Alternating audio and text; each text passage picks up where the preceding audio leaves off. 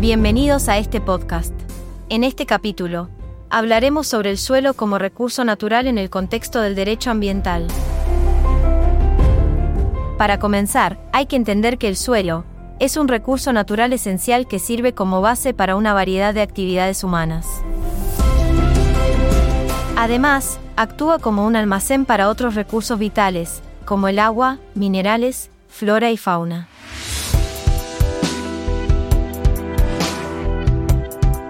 También es crucial entender que el suelo no debe ser utilizado de manera indiscriminada. En su lugar, su explotación requiere una atención jurídica especial, que considere las características naturales del suelo y promueva su uso sostenible. Por eso, para abordar estas cuestiones, es importante analizar el proceso de concentración parcelaria, que busca determinar cómo asignar y autorizar el uso de áreas de suelo, tanto por el Estado como particulares, con el propósito de utilizarlas de manera eficiente y equitativa. En lo que respecta a la magnitud de la propiedad, este es un concepto importante que se refiere a cuánto se puede usar la naturaleza sin dañarla y cuánto espacio debe dedicarse a la conservación. Esto implica un equilibrio delicado para evitar conflictos con otras actividades agrícolas y ambientales.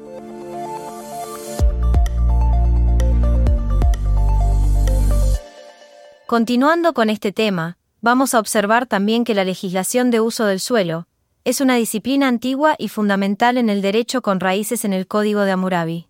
Su objetivo es definir cómo se deben llevar a cabo las actividades agrarias, para evitar daños al medio ambiente.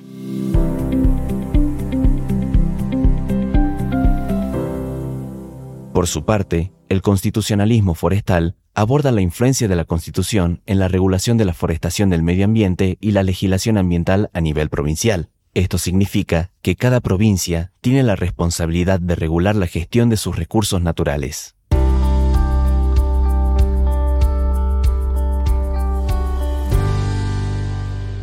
Además, cabe remarcar que la Administración de Parques Nacionales tiene un papel esencial en la tarea de regular el uso de los bosques en función de su custodia y conservación.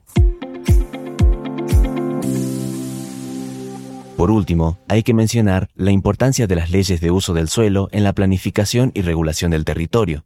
Estas leyes son esenciales para preservar las condiciones ecológicas de los suelos, conservar las ventajas geográficas de las regiones y regular el establecimiento de comunidades urbanas y rurales.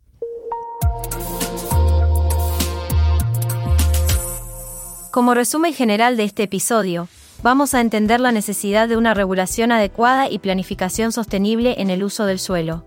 Esto implica un equilibrio entre el desarrollo de actividades agrícolas y urbanas, como así también la conservación del medio ambiente, respaldado por un marco legal sólido. Esto fue todo por hoy. Recuerden ver la teoría en los libros, no solo en el módulo. Los esperamos en el próximo podcast de la carrera.